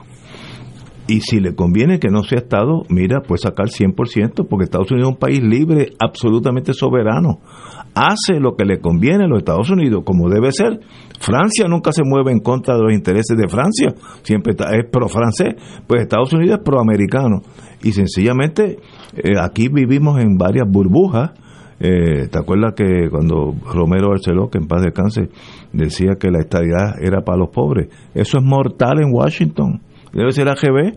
Es más fácil que el lago Maracaibo sea estado de los Estados Unidos que un pueblo pobre, porque eh, en Maracaibo, una vez que le ponga la, estrellita a esa bandera, ese Maracaibo es petróleo norteamericano, tiene, hay intereses, etcétera, eh, y, y sencillamente nosotros a veces perdemos qué interés tiene Estados Unidos en este momento en Puerto Rico. ¿Qué, ofrecemos nosotros? Estoy pensando como norteamericano. ¿Qué, qué, me ofrece a mí Puerto Rico? Yo, senador de West Virginia. El, parking de Costco, que siempre está lleno. el de Costco y el de Sam. Fíjate, ya empezamos a negociar. No, claro.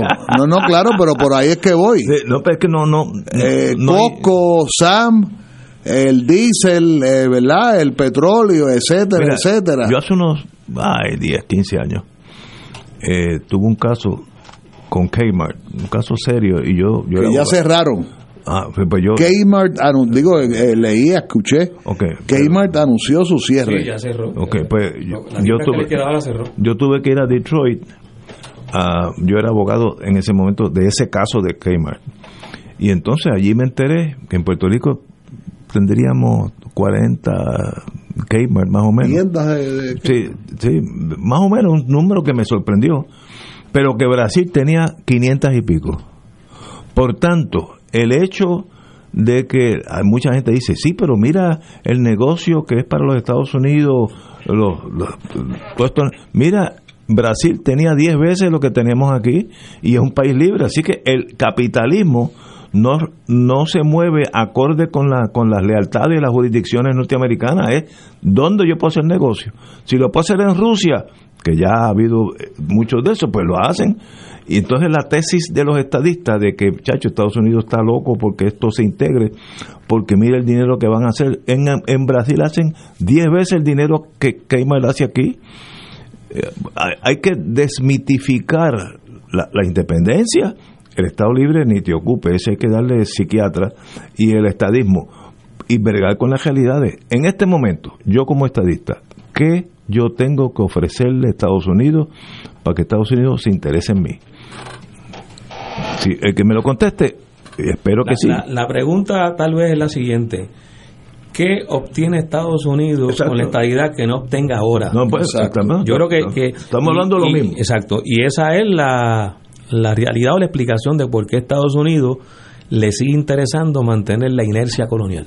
Es que el imperio, eh, eh, eh, el, imperio es como un elefante, no se mueve a menos que tú lo empujes. detrás de la inercia colonial es principalmente Estados Unidos. porque le conviene. Mira, los imperios, todos los imperios son fáciles de, de, de, determinar lo que van a hacer. Si tú eres observador de Francia, de Alemania, de Rusia, de Inglaterra, ¿Qué le interesa a ese país en torno al capital, militarmente, varias facetas? Y ya tú sabes lo que va a hacer porque va por ahí, siempre jalando para adentro, ¿no? ningún imperio dice, yo, ay, qué bueno que voy a, a, colonizar a Somalia y voy a darle tanto dinero a esa gente para, no, embuste, que, que voy a sacar yo de Somalia? esa es la vida. Si en estos momentos Estados Unidos, el capital norteamericano, obtiene en Puerto Rico lo que le interesa obtener. En el tema de la deuda, con la Junta de Control Fiscal, lograron los arreglos que le interesaba obtener a los bonistas buitres. Eh, y, esa realidad es la que sigue dominando en el país.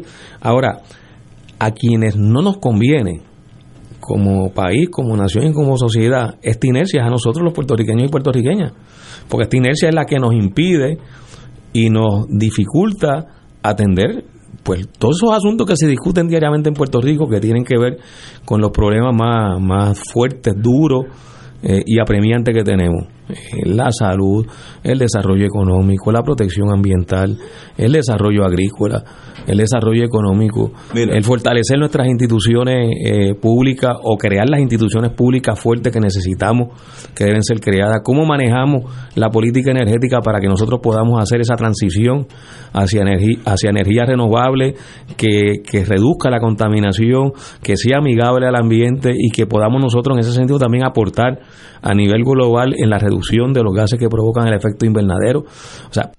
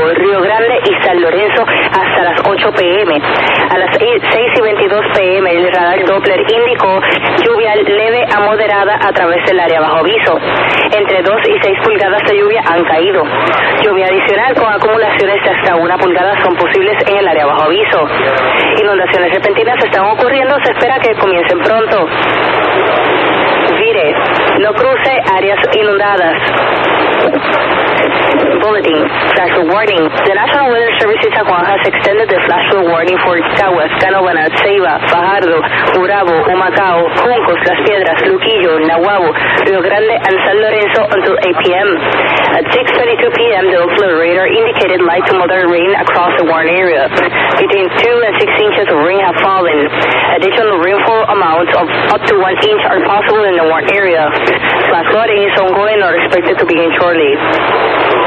Turn around, don't drown when encountering flooded roads.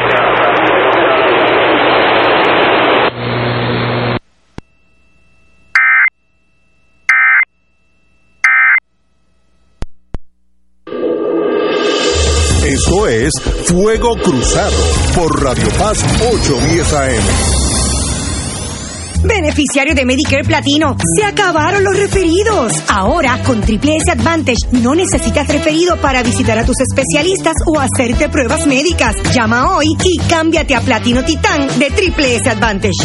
Platino Titán cubre 38 municipios. Para detalles, vea la evidencia de cubierta. Triple S Advantage es una organización de cuidado coordinado con un contrato con Medicare y un contrato con el programa de Medicaid de Puerto Rico. La afiliación a Triple S Advantage depende de la renovación de contrato.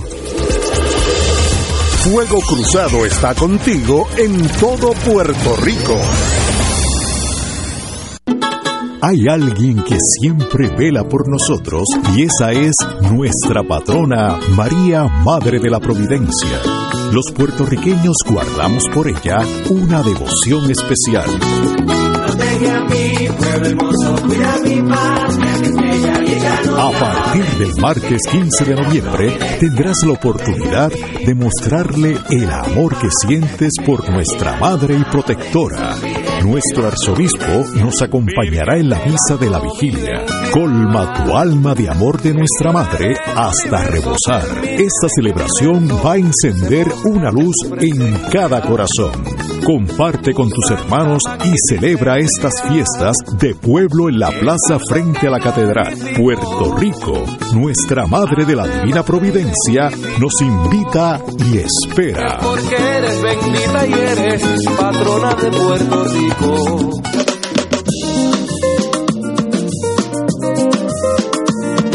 Los días transcurren y tú siempre conmigo. Si llueve, si truena o si sale el sol, tú siempre me das buena energía. Eres música, risa, la voz que pone a pensar.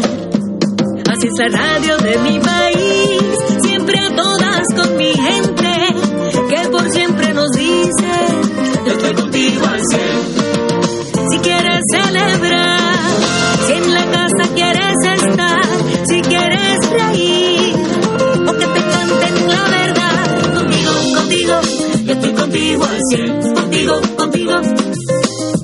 Contigo al cien, contigo, contigo, yo estoy contigo al cien. Los 100 años de la radio.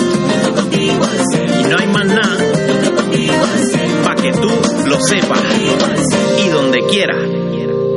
Acompáñanos en el telemaratón del Canal 13 Teleoro. La paz es posible. La paz es un deber. Y ayúdanos.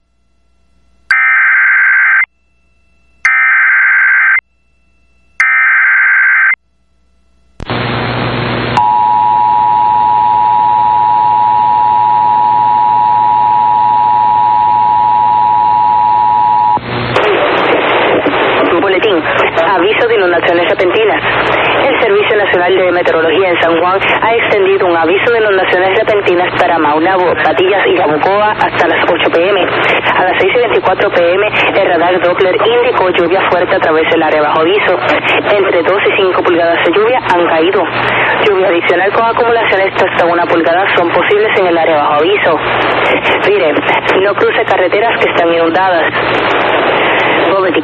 Flash warning. The National Weather Service Juan has extended the flash flood warning for Maunabo, Patillas, and Yabucoa until 8 p.m. At 6.24 p.m., Doppler radar indicated heavy rain across the warn area. Between 2 and 5 inches of rain have fallen. Additional rainfall amounts up to 1 inch are possible in the warn area. Turn around, don't drown when encountering flooded roads.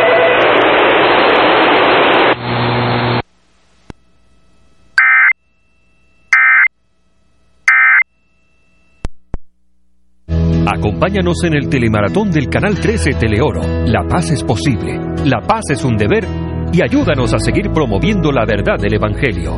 Únete a tu canal católico en la promoción de la paz del 31 de octubre al 4 de noviembre en el maratón del Canal 13 Teleoro. La paz es posible, la paz es un deber.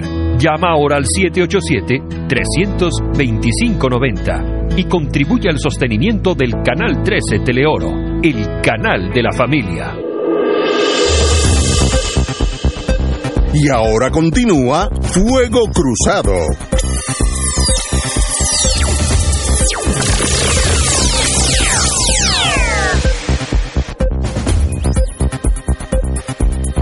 Regresemos. Tengo algo, ya que estábamos hablando de las diferentes opciones, eh, y yo creo que empezamos mañana porque Yello Ortiz iba a conseguir el primero de los conferenciantes y es vamos a, a- vamos a partir de la premisa que Puerto Rico decidió o Estados Unidos decidió que Puerto Rico va a ser una república.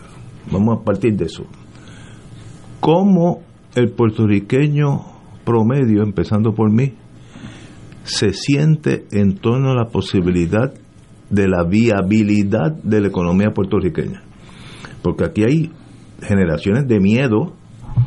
Yo me acuerdo, yo chiquito en Adjunta vino una señora de Ponce, que eso era como Washington en aquellos tiempos, eh, grandota, vestida de blanca, y dijo que sin los americanos nos morimos de hambre. Yo tendría 8 o 6 años.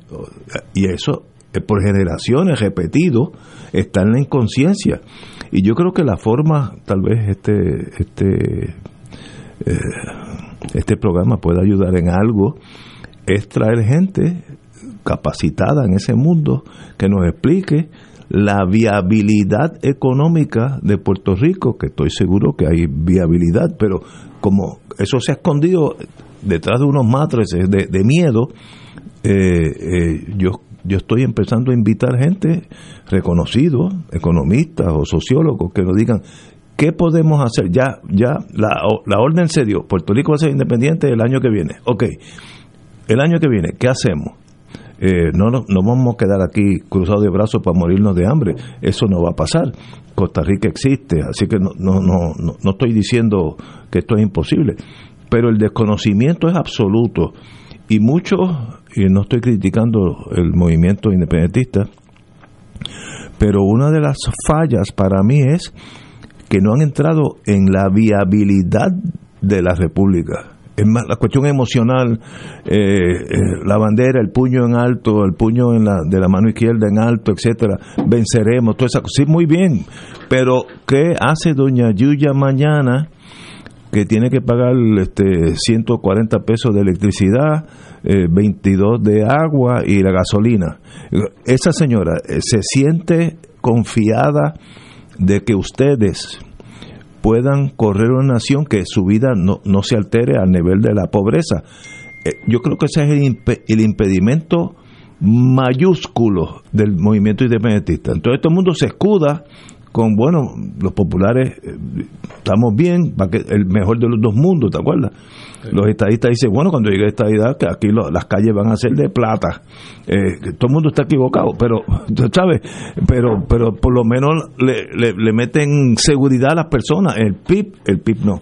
La los independentistas tienen que enfrentarse a, mire, doña Yuya, escúcheme, tenemos esta y otra alternativa de las cuales yo no soy economista, no voy a entrar, pero creo que mañana viene el primero de los conf- conferenciantes que Yello lo, lo conoce y voy a invitar a los mejores economistas que le interese el tema de vez en cuando para para, pa- salirnos de la batalla diaria que si Dalmao se quiere quedar en el poder, que es irrelevante, si se queda por los próximos 25 años, también es irrelevante.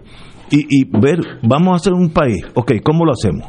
No, no me hable de que lo bonito y la bandera, no, no, ¿cómo lo hacemos? Y eso, de, de la teoría a la práctica, a veces, a veces hay unos, unos gaps, vamos a ponerlo así. Compañero, ¿usted qué planificador?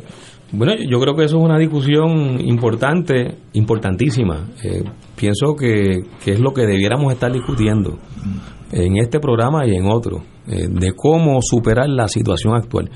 Porque fíjate que, que lo que va antes de lo que tú convocas, Ignacio, o lo que tú planteas, de cómo explicar y cómo traer las razones por las cuales con la independencia vamos a atender los asuntos y las necesidades de, de la población diaria. Eh, lo, lo primero es reconocer entonces que la condición actual es inviable. Las circunstancias en que está Puerto Rico hoy eh, tienen que ser superadas porque no estamos mejorando, por el contrario, eh, estamos retrocediendo incluso en áreas donde había habido avances en el pasado. No, estoy de acuerdo contigo, porque yo me estoy poniendo algo neurótico y me traumatiza ver el estado de nuestras calles, que cualquier república que está alrededor de nosotros tiene mejores calles que nosotros. Pues nadie puede estar contento con el status quo. Eh, eh, estamos a- eh, el destino nos está nos está empujando a una a, a otra decisión porque lo que tenemos miren cómo Así está Y- ¿sabes? Exactamente. Y, y, el, y el hecho es que no existe ninguna situación permanente. O sea, el estatus político de Puerto Rico actual, que es colonial, ya ya no hay discusión sobre eso. Sí, ya Eh, años que- atrás había esa discusión, pero, No, yo- pero ya quedó resuelto. Esa, esa discusión ya está contestada. Puerto Rico es una colonia, reconocido así por el Tribunal Supremo de Estados Unidos, eh, y ya en la práctica, de facto, es un- lo era antes, ahora está claramente eh, reconocida. Eh, esa condición tiene que superarse, no puede ser permanente porque nos va a seguir eh, profundizando problemas que ya vienen siendo agudos eh, en los pasados años eh, y requiere entonces esa, esa transformación. Tú acabas de hablar de las carreteras. Hoy salió un reportaje del Centro de Periodismo Investigativo eh, que cuando yo lo leí me impresionó porque yo tenía unas cifras que eran distintas. En Puerto Rico hay 2.300 puentes, de los cuales solo 430 y pico están en condiciones buenas. Increíble. Y Condiciones buenas. 71% de los puentes están cayéndose. Hay 300 y pico que están en condiciones graves, graves. Según est- este, esta investigación que publica el Centro de Periodismo Investigativo, creo que quien firma la, la investigación es Rafael Díaz. Eh, y, y de esos 2.300 puentes, eh, se supone que haya un plan para darle mantenimiento y, por- y tenerlos en condiciones que puedan rendir el servicio y el uso para los cuales fue construido. Eh, que hayan 2.300 puentes en un país del tamaño nuestro es una cifra alta, pero se explica porque dos terceras partes de nuestra topografía eh, es montañosa, así que, que no nos debe extrañar que haya muchos puentes, pero las condiciones en que están los puentes en Puerto Rico, según este estudio, pues son eh, detrimentales, son, son, son pésimas, como las carreteras, eh, que tenemos una red vial eh, que requiere un mantenimiento para el cual en estos momentos, dentro de lo que son las prioridades presupuestarias que decide e impone la Junta de Control Fiscal, no están contempladas. De hecho, el plan fiscal, el plan de ajuste, mejor dicho, que la Junta de Control Fiscal aprobó para la Autoridad de Carretera y Transportación, en la práctica confisca los ingresos de carretera que antes los tenía precisamente para darle mantenimiento a las carreteras, los confisca para pagar la deuda. Ese, ese es el plan de ajuste que se aprobó. Sí, sí, sí. ¿eh? Y aumento en los peajes, pero ese aumento de los peajes no va dirigido a tener más recursos económicos para el mantenimiento de los puentes. Para pagar los bonos. Es para pagar los bonos. Por eso es que esta situación actual nos, nos tiene con una camisa de fuerza que nos impide poder nosotros tomar decisiones y planificar, planificar a mediano y largo plazo el desarrollo económico que nosotros necesitamos y atender estas necesidades. Y por eso es que es importante la independencia, la soberanía, que no es otra cosa que tener los poderes políticos que nos permitan decidir en nuestra casa lo que nosotros queremos decidir. Eso, esa es la independencia, la capacidad de tomar decisiones y poder implantarlas. Y para eso es que es importante, entonces, nosotros como sociedad y como país, hacer el reclamo de esos poderes. ¿Y cómo sería la economía de Puerto Rico? Bueno, pues hay, hay muchas eh, formas, posibilidades y rutas en las cuales Puerto Rico puede ser exitoso en términos económicos. De hecho, aún en la condición colonial, Puerto Rico ha tenido muestra de que sí puede ser exitoso en ciertas actividades económicas. Eh, ahora, al otro día la independencia, porque la gente piensa que al otro día la independencia eh, el país desapareció y que esto es un papel en blanco. No, no, al otro día de la independencia siguen las fábricas, eh, siguen las farmacéuticas. De hecho, las farmacéuticas están en Puerto Rico y la ventaja contributiva que tienen las farmacéuticas es porque tienen un tratamiento como país externo.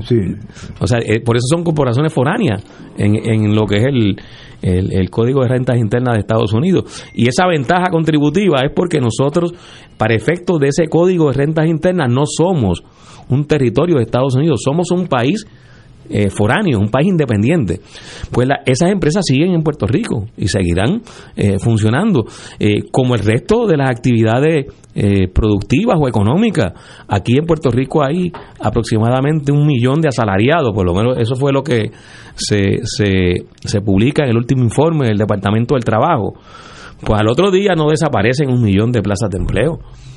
Esas plazas de empleo siguen. Y el comercio sigue abierto. Y el sol sigue saliendo por el este y se sigue poniendo por el oeste. Y el oxígeno va a seguir estando en la atmósfera, vamos a seguir respirando. Lo que vamos a tener es la posibilidad y la capacidad de desarrollar más actividades económicas. Porque la independencia nos permite entonces nosotros tener un tratado económico con Estados Unidos mutuamente conveniente para ambos países. Pero de la misma forma que lo vamos a tener con Estados Unidos, lo vamos a tener con otros países del mundo y con otras regiones. Y lo vamos a tener con Europa y lo, los tenemos con los países que nosotros entendamos que debamos tener esos tratados comerciales en lo que en los que se logra eh, que los productos que lleguen a Puerto Rico sean en condiciones ventajosas para nosotros y los productos que podamos exportar se puedan exportar en condiciones también ventajosas, ventajosas para nosotros, Eh, donde podamos entonces explotar y explotar en el sentido positivo los atributos que tenemos eh, como país en términos naturales, eh, eh, somos un sistema isleño, estamos ubicados en el área donde se da una de, las de las rutas comerciales más intensas del planeta, que, que es esa ruta comercial que va hacia el canal de Panamá y viene del canal de Panamá, por el canal de la Mona y por las aguas circundantes a nosotros pasa buena parte del tráfico comercial del mundo. Y nosotros estamos de espalda a eso. Otros países aprovechan esa condición. De hecho, fue lo que hizo Singapur. Singapur está en, un estrecho, en en un pasaje eh, marítimo donde se da buena parte también del comercio, ahora con China y todo lo que es la parte eh, de Asia del planeta, donde están buena parte de las economías eh, y los principales centros manufactureros del mundo. Eh, y Singapur aprovechó su ubicación geográfica y le dio un contenido estratégico a esa ubicación. ¿Y dónde está Singapur hoy? Antes del 60, Singapur tenía un ingreso per cápita mucho más bajo que el de Puerto Rico. Hoy es tres veces el ingreso per cápita de Puerto Rico. Yo estuve en Singapur y la mejor forma de describir a Singapur es New York City, más alta, más nueva, más eh, afluente económicamente. Eso es Singapur. Es Manhattan mejorado, que es con- inconcebible para nosotros, que estoy comparando con New York City. Singapur es mejor. Hay edificios más altos, hoteles que no existen en Nueva York, carreteras que no existen. O sea, es una maravilla. ¿Cómo se hizo? Allí estaba Dr. Lee, que era el presidente, y dijo, bueno, vamos muchachos. Lee. escúchenme, que hay que, pero Puerto Rico necesita alguien así que diga, bueno, esta es la ruta, vamos por aquí. Con los poderes, porque si los como poderes- José Luis Dalmao, por ejemplo. Y, si- y- y, por ejemplo, eh, un tema que se, se, se ha discutido mucho, con toda la razón, eh, los servicios de salud. Nosotros queremos, como es prácticamente el clamor general en el país, un sistema de salud universal. Pues en la República tenemos el poder para establecer un sistema de salud universal, como también podemos establecer un sistema de retiro universal, que sería lo justo dentro de toda esta discusión sobre la situación difícil que van a estar atravesando los retirados y retiradas en Puerto Rico, también como resultado de las políticas y las decisiones de la Junta de Control Fiscal, eh, que hay que recordarlo, las pensiones de nuestros retirados y retiradas del sistema de retiro a nivel central por decisión de la Junta de Control Fiscal no van a ser ajustadas a la inflación y al costo de vida por los próximos 30 años. ¡Wow! Eh, Eso es una reducción de las pensiones. Sí, cada año ganan menos. Ganan menos, cada año ganan menos. Y eso es una decisión de la Junta de Control Fiscal. Bueno, pues nosotros en la República tenemos la capacidad, tenemos los poderes para establecer un sistema de retiro universal, que es lo que corresponde. Eh, un poco como lo que es el Seguro Social. Es un sistema de, de retiro universal donde todos los asalariados en Puerto Rico aportan ese sistema de retiro. Eh, y, en ese sentido garantiza que haya el suficiente caudal para mantener las pensiones de los retirados y retiradas. Y en el desarrollo agrícola, eh, ¿por qué en Puerto Rico no podemos desarrollar la agricultura en estas circunstancias? Porque nosotros no controlamos eh, la entrada a Puerto Rico de los productos que puedan competir con nuestros productos agrícolas. No, eh, no, no, controlamos eso. De eso yo sé. Eso, ahí Puerto Rico no tiene posibilidad alguna, pero cero. Estados Unidos es una potencia agrícola a nivel mundial. Y, es potencia agrícola porque protege su agricultura. No, no, y que tiene tanto territorio que a veces para mantener los precios le pagan a los agricultores para que no crezcan la próxima cosecha. Eso, es- entonces a veces producen tanto queso blanco, eh, amarillo, ese que uno compra en el supermercado, que hay una subasta. Yo, yo fui una vez con, con el dueño de pueblo a una subasta, eso en Tennessee, y allí había todo el queso del mundo a venderse y, todo el mundo se lo llevaba regalado, pero querían salir de él.